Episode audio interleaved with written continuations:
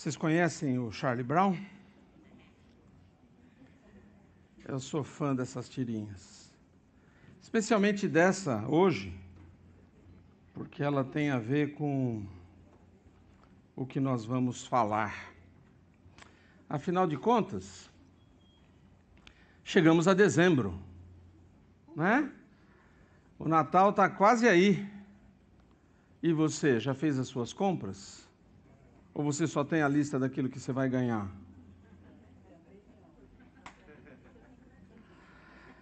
Eu queria dizer para você tomar bastante cuidado, porque tem gente maluca por aí, viu?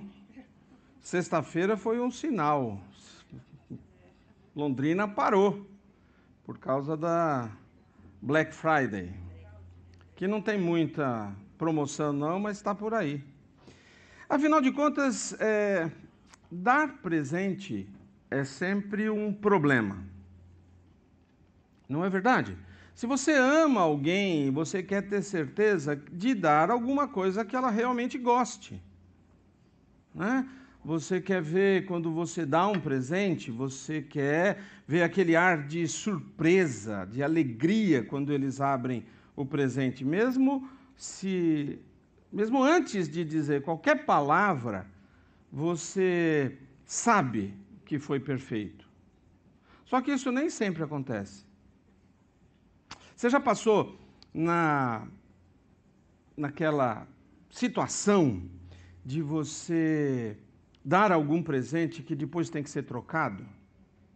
As lojas vão abrir mais cedo no dia seguinte ao Natal, justamente porque isso acontece muitas vezes. Né? É triste. Você trabalha duro para encontrar um presente para dar para aquela pessoa e ou ele não se encaixa, ou não serve, ou estava quebrado, ou não era da cor é, ideal, ou ele, a pessoa já tinha um igual. O pior de tudo é quando você dá alguma coisa que a pessoa não queria de verdade. Isso é o pior, dar o presente para alguém que ele realmente não quer. Nada faz você se sentir pior, né? Eles desembrulham o presente e aí tem uma pequena pausa e você percebe no olhar por milésimos de segundo que ela não gostou. Mas aí você insiste e pergunta para a pessoa: Você gostou? E ela põe aquela máscara e coloca: Amei! Mas você não é enganado, você sabe, não é o que eles queriam. E aí, gota a gota, toda a, alegria do Natal escorre. E o que, que você dá para quem tem tudo? Sabe, aquele. Ou pelo menos, é, tudo aquilo que você poderia comprar, ele já tem. Então você coça a cabeça e o que que você pensa assim, o que que você pode dar para aquela pessoa esse ano? E aí você vem com aqueles presentes assim inusitados, né? É, talvez a história da Nigéria em três volumes. Eu não sei exatamente o que fazer com isso, mas o que, que a gente pode dar?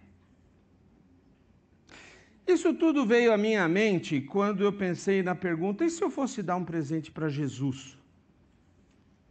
O que, que eu daria? O que, que seria interessante dar que ele realmente gostaria? Já que ele é o herdeiro de todas as coisas por meio de quem Deus criou o universo, como diz Hebreus, e aquele que existia antes de todas as coisas e mantém tudo em harmonia, como diz Paulo aos Colossenses, o que, que você pode dar para alguém que não só tem tudo, mas na verdade criou tudo? Essa é uma pergunta bastante difícil. O que que Deus gostaria de mim neste ano? O que que eu poderia dar que traria um sorriso no seu rosto. E eu vou dizer para vocês que, felizmente, a gente não precisa quebrar a cabeça demais para saber a resposta para essa pergunta. O Senhor, Deus, deixou a sua lista de desejos para que todos pudessem ler. Afinal de contas, quando você não sabe o que dá para a pessoa, o que, que você faz? Você pergunta para ela: que, que você quer? Se for igual a alguns, vai dizer nada. Mentira. Mas Deus deixou muito claro aquilo que Ele quer de receber de nós nesta época do Natal e, na verdade, todos os dias. E a resposta está no livro de Miqueias. É possível que você nem soubesse que existia um livro chamado Miqueias na Bíblia. Mas tem, é no Antigo Testamento, depois de Jonas. É um dos profetas que nós chamamos de profetas menores, não porque ele era pequenininho ou porque o livro é, não tem importância, mas é porque o livro é pequeno. Miqueias é o nome da pessoa que escreveu esse livro. E Deus deu a ele uma mensagem para a sua geração. E ele escreveu essa mensagem para que as pessoas não esquecessem. Miqueias viveu 700 anos antes de Jesus Cristo. Ele era um menino, um garoto, um adolescente do interior de uma pequena cidade chamada Moresete, a alguns poucos quilômetros de Jerusalém. Os estudiosos nos dizem que ele viveu na mesma época dos seus companheiros profetas Isaías e Oséias. Na verdade, muitos pensam que Isaías e Miqueias eram bons amigos, porque parte dos dois livros são muito semelhantes. Se você for estudar o esboço do livro de Miqueias, vão surgir algumas definições sobre este profeta um homem rude, direto, conciso, de fala dura e franca. Ele amava o homem e as coisas comuns e odiava políticos corruptos. De fato, o seu livro é basicamente uma condenação de líderes políticos e religiosos que usam a sua posição para tirar vantagem de outras pessoas. Miqueias foi um profeta da reforma social. Três frases descrevem a situação daqueles dias. Tensão internacional. Israel foi pego entre três nações em guerra: a Síria, o Egito e a Filístia, os filisteus. E a maior ameaça para Israel vinha dos assírios, que exigiam um tributo de Israel em troca da paz. E isso levou a uma, uma espécie de escravidão nacional voluntária. Uma segunda frase que identifica a situação naquela época é a corrupção religiosa.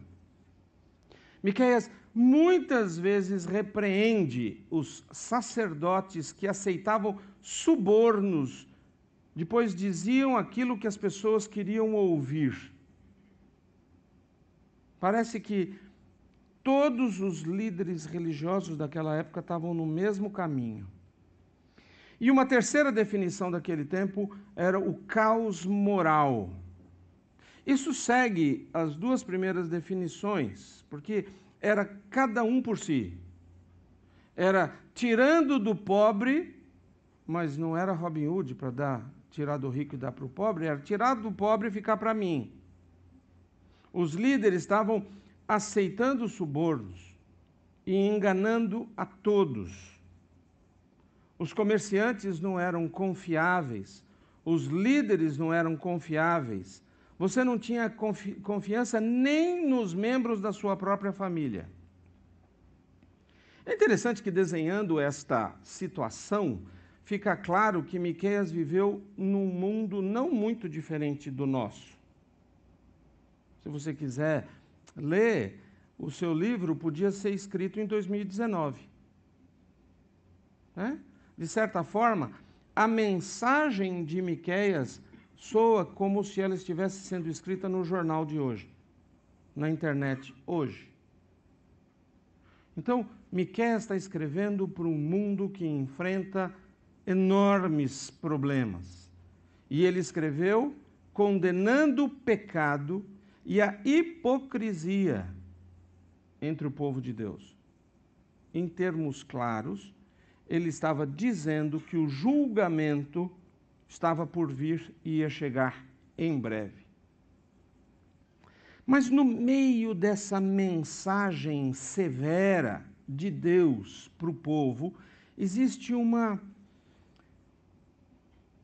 clara e deliciosa mensagem de Deus para nós. Embora seja de poucos versos, ali no capítulo 6, nos diz exatamente o que Deus quer de nós, no Natal e em todos os outros dias. Abra Miqueias, capítulo 6. Nós vamos estudar agora os versos 6 a 8. Primeira coisa que Miqueias nos diz é o que Deus não quer. O que, que Deus quer do seu povo? O verso 6 e 7 do capítulo 6 nos dão a resposta errada, em primeiro lugar. No verso 6, nós lemos assim: Que podemos apresentar ao Senhor? Devemos trazer holocaustos ao Deus Altíssimo? Devemos nos prostrar diante dele com ofertas de bezerros de um ano? A primeira resposta errada à pergunta o que dar para Deus neste Natal tem a ver com a qualidade do sacrifício. As pessoas ouviam as, as palavras de advertência de Miqueias e agora querem saber o que Deus quer de nós. Então, a primeira resposta que vem à mente deles é um sacrifício melhor. Um bezerro de um ano de idade era algo de muito valor. Essa época aqui foi considerada a era do sacrifício. Tudo era feito na relação com Deus através dos sacrifícios. Talvez Deus fique satisfeito se nós, nós dermos a Ele o melhor que nós temos, o mais valioso, aquilo que realmente é um sacrifício. Mas a resposta aqui é não. Não é isso que Deus quer. Então ele começa o, verso, o versículo 7 dizendo assim: então devemos oferecer ao Senhor milhares de carneiros e dez mil rios de azeite. Será que então a sugestão aqui é aumentar os sacrifícios? É fazer mais coisas? Se não é a qualidade que importa, então talvez seja a quantidade. A ideia de impressionar Deus oferecendo milhares de carneiros e criar um rio de óleo que escorresse do templo pelas ruas, talvez faria Deus feliz. A ideia é que um sacrifício extravagante, que, que fosse visto por todos, pode convencer Deus da sua sinceridade. Mas a resposta aqui também é não. Não é isso que Deus deseja. Então veja a última parte do verso 7. Devemos então sacrificar nossos filhos mais velhos para pagar por nossos pecados? Essa foi como diria minha avó, o fim da picada. Uma sugestão imoral. O sacrifício de crianças era proibido por Deus, mas ele era praticado pelos povos pagãos ao redor de Israel. Esses homens então estão sugerindo que se oferecessem os seus filhos primogênitos, o Senhor iria ficar satisfeito e poderia perdoar os seus pecados e livrá-los da opressão? E a resposta, mais uma vez, é não. Você percebe o que está acontecendo aqui? Essa é a religião de vamos fazer um acordo, Deus? O que o Senhor quiser, nós vamos fazer.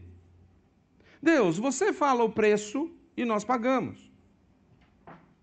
Eles realmente pensavam que Deus trocaria perdão por sacrifício.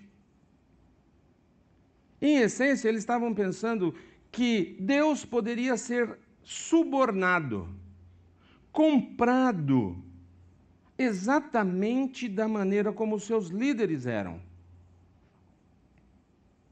É típico. Nós costumamos fazer a mesma coisa. Nós dizemos, Deus, eu vou fazer aquilo que o Senhor quiser. Eu estou pronto.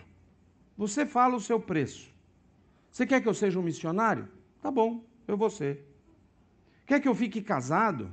Ou que eu fique solteiro? Tudo bem, sou eu. Senhor, eu vou ser um pregador pelas ruas, ou vou ser um pastor, eu serei diácono, ou presbítero. Eu vou orar todos os dias, a partir do dia 1 de janeiro. Eu vou ler a Bíblia inteira durante um ano. O que você quiser de mim, é isso que eu vou fazer. Eu realmente estou disposto a fazer isso. Deus. Eu quero dizer para você que não existe nada de errado com esses pensamentos. Você deveria ler a Bíblia todos os dias. Aliás, eu quero lançar aqui um desafio que eu vi na internet. Se você começar a ler o livro de Lucas, um capítulo por dia, hoje, na véspera do Natal você termina. E você terá visto uma narrativa inteira da vida de Jesus. Um capítulo por dia, são 24 capítulos, o livro inteiro. Vale a pena. Quero lançar esse desafio para você. Mas não existe nada de errado sobre esses pensamentos. Eles são bons, eles valem a pena, eles são nobres, são adequados. Deus se agrada quando nós oferecemos a Ele, é verdade. Mas então o que é que tem de errado com estas respostas? Essas respostas lidam apenas com o exterior, com aquilo que você vai fazer, com as suas próprias forças, com as suas próprias mãos. Mas sabe o que é que Deus quer? Deus quer o seu coração. Você pode ser um missionário e ter um coração duro.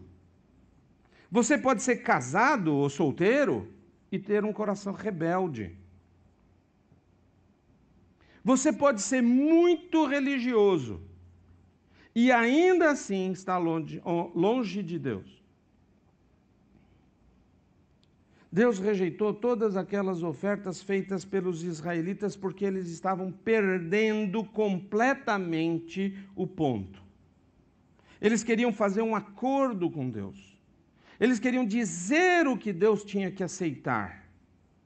Mas Deus queria o seu coração.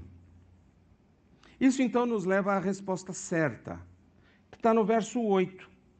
O verso 8 diz assim: Ó oh, povo, o Senhor já lhe declarou o que é bom e o que ele requer de você: que pratique a justiça, ame a misericórdia e ande humildemente com seu Deus. Aqui está o resumo daquilo que Deus quer de nós, realmente, de mim e de você, hoje, no Natal e sempre. Esse é o tipo de verso que você deveria guardar na sua memória. Deveria escrever em vários cartõezinhos e colocar em lugares em que você pudesse ver. Isso nos diz exatamente aquilo que Deus quer, que Deus procura na nossa vida. A primeira coisa que nós vemos aí é justiça. Muitas vezes no Antigo Testamento essa palavra é usada para apresentar o próprio caráter de Deus. Deus é absolutamente justo em todos os seus tratos, em todos os seus relacionamentos. Ele dá a cada pessoa exatamente o que ela merece. Isso é justiça. Justiça significa tratar as pessoas corretamente, porque você conhece Deus, o Senhor da justiça. Na, na, na Bíblia, essa, esse conceito é aplicado de diversas maneiras muito concretas, muito práticas. Cuidar dos pobres, das viúvas e dos órfãos. Não arar os cantos da terra para que os pobres, os famintos, possam colher ali. Também tem a ver com falar a verdade, pagar um salário justo, ter balanças honestas, ou seja, não ser trapaceiro sem extorsão e recusar-se a tirar proveito dos incapazes de se defender. Para nós, no Natal, a justiça significa fazer o bem para todos, principalmente daqueles que têm menos, justamente porque nós conhecemos a Deus. A segunda coisa que ele diz aqui é misericórdia. Misericórdia fala da maneira como nós tratamos os outros. A palavra significa, na sua essência, amor leal ou amor paciente. Muitas vezes, a, a, essa única palavra é traduzida, principalmente nos Salmos, por tua misericórdia dura para sempre, uma, uma, um, uma atitude permanente significa amar os não amáveis. Como nós vimos aqui no culto de ação de graças. Dar abraço em quem a gente gosta é fácil. Mas Deus quer que você vá e tenha misericórdia daqueles de que você não gosta, daqueles que não amam você de volta isso diz respeito à nossa responsabilidade de cuidar de pessoas que não se importam conosco. Isso é misericórdia. Aqui tem uma definição muito simples de misericórdia: fazer aos outros aquilo que Deus fez por você. Porque pela justiça de Deus, Ele nos daria condenação mas pela misericórdia de Deus, Ele mesmo pagou por isso. É tratar o outro da maneira como Deus trata você. Daqui a alguns dias, 2019 vai ser história. Pense um pouco nos últimos 12 meses. Como é que Deus tratou você esse ano? Deus te abençoou? Então abençoe os outros. Deus te perdoou? Então perdoe. Foi um ano difícil, cheio de obstáculos, mas Deus estava lá e te levantou em cada um deles. Então levante as outras pessoas quando elas estiverem abatidas. Deus passou por cima e esqueceu as suas falhas. Então esqueça as falhas dos outros.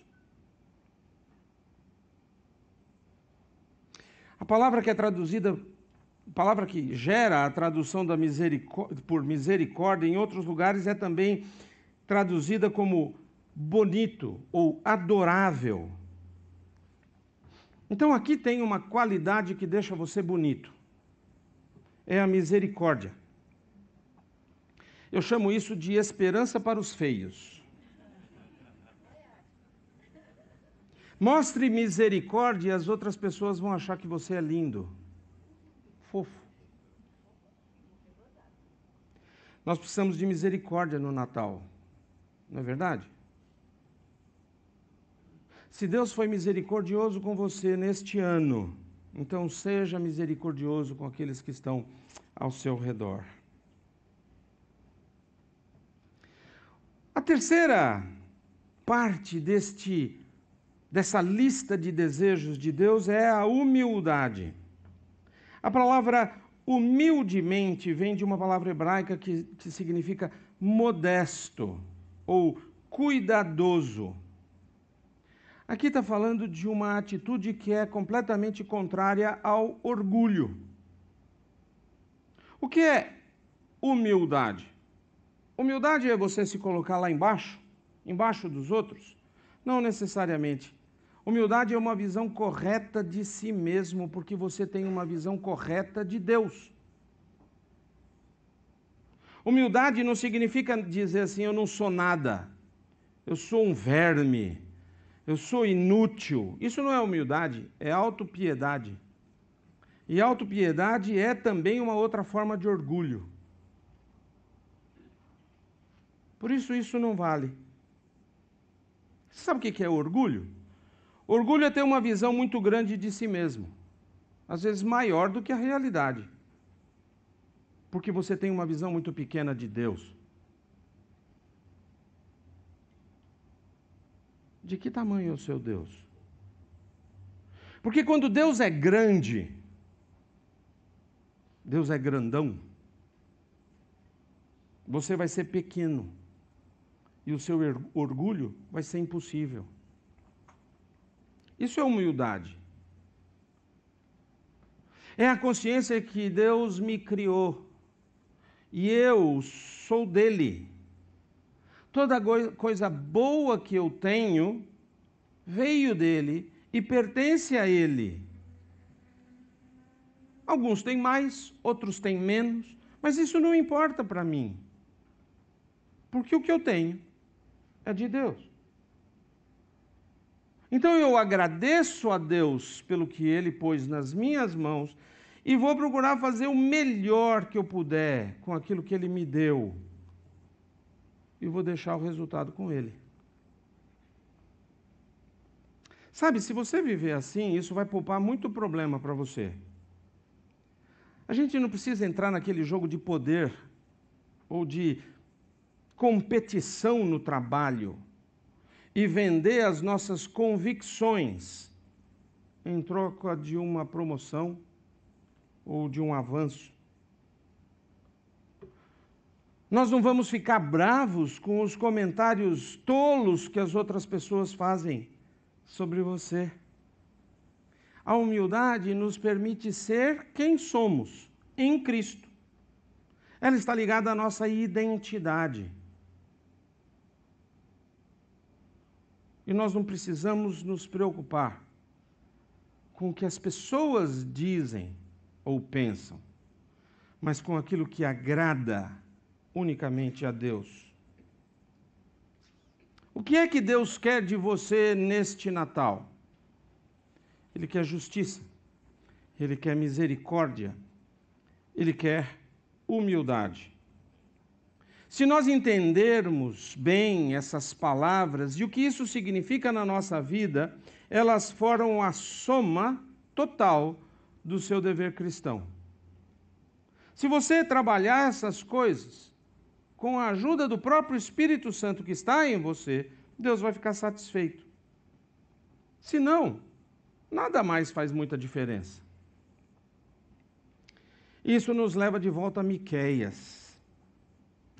Por que será que Deus não aceitou todos aqueles sacrifícios se foi Ele mesmo que instituiu? Por que, que Deus recusou os sacrifícios do seu povo? Porque eles estavam oferecendo tudo a Ele, menos a única coisa que Ele queria, de verdade: seus corações. Ele quer o verdadeiro você ele quer você de verdade, aquela pessoa que você é lá dentro. É isso que Deus quer. Você pode fingir muita atividade religiosa. Você pode usar todo o seu tempo, toda a sua energia para fazer a roda funcionar. Mas o coração não mente. O que Deus quer de mim nessa época do Natal e em todos os outros dias também é justiça, misericórdia e humildade, e estes são assuntos do coração. É por isso que Jesus veio. Mateus 12, 18 diz: Porei sobre ele o meu espírito, e ele proclamará justiça às nações. Quando Maria cantou sobre o nascimento de Jesus, ela disse assim: demonstra misericórdia a todos que o temem. Em Lucas 1. E Jesus derrubou príncipes de seus tronos e exaltou os humildes. Percebe? Esse é o coração do Evangelho. O que Deus quer de nós, Ele primeiro nos dá em Jesus. Jesus veio para estabelecer justiça. Ele veio para mostrar misericórdia. Ele veio para levantar os humildes. O que é que você vai dar para Jesus nesse Natal? O que você tem para dar para Ele? Eu dou meu coração. Você já fez isso? Você já deu para Jesus o seu coração? Nenhuma decisão é mais importante do que essa. E ninguém mais pode fazer isso por você. Se você não estiver pronto, nada do que eu digo ou faço pode obrigar você a seguir a Cristo. Mas se você estiver pronto, é a hora de você fazer a decisão de se entregar de coração ao Senhor. A Bíblia diz que a todos que creram nele e o aceitaram, ele deu o direito de se tornarem filhos de Deus. Você já fez isso? Você já entregou o seu coração para Jesus para ser chamado filho de Deus? Você já o aceitou como Senhor e Salvador? Se você responde sim para essa pergunta, então é hora de deixar Deus trabalhar. Mas se você não tem como responder sim e quer fazer isso agora, existe uma oração simples que você pode fazer com as suas palavras, afirmando para Ele que você sabe que é pecador que precisa da sua ação. Confesse a Jesus Cristo como seu Senhor e Salvador. E se você fizer essa oração hoje, deixe que a gente possa ajudar você. Venha nos dizer isso. Venha falar comigo ou com a pessoa que trouxe você aqui mas não deixe fugir essa oportunidade de dar o seu coração de presente para Jesus neste Natal. Amém? Pai amado, nós te agradecemos, porque sabemos que o Senhor veio a este mundo, nasceu como uma criança, porque o Senhor quer os nossos corações. E agora eu te peço, Pai, que o Senhor mesmo, possa entrar nos corações de todos nós, atuando com teu espírito, mexendo nas áreas que precisam ser melhoradas, e que a justiça, a misericórdia e a humildade possam ser o nosso presente a partir de agora para o Senhor. E aqueles que precisam de um encontro pessoal com Jesus Cristo, que precisam enxergá-lo e aceitá-lo como Senhor e Salvador, possam reconhecer hoje como o dia de salvação. E que nós, Pai, teus filhos, possamos ser proclamadores desta verdade aonde estivermos. Que o Natal seja uma época de adoração e de proclamação de que Jesus Cristo veio para nos salvar. É isso que oramos agora. E a igreja que concorda diz: Amém.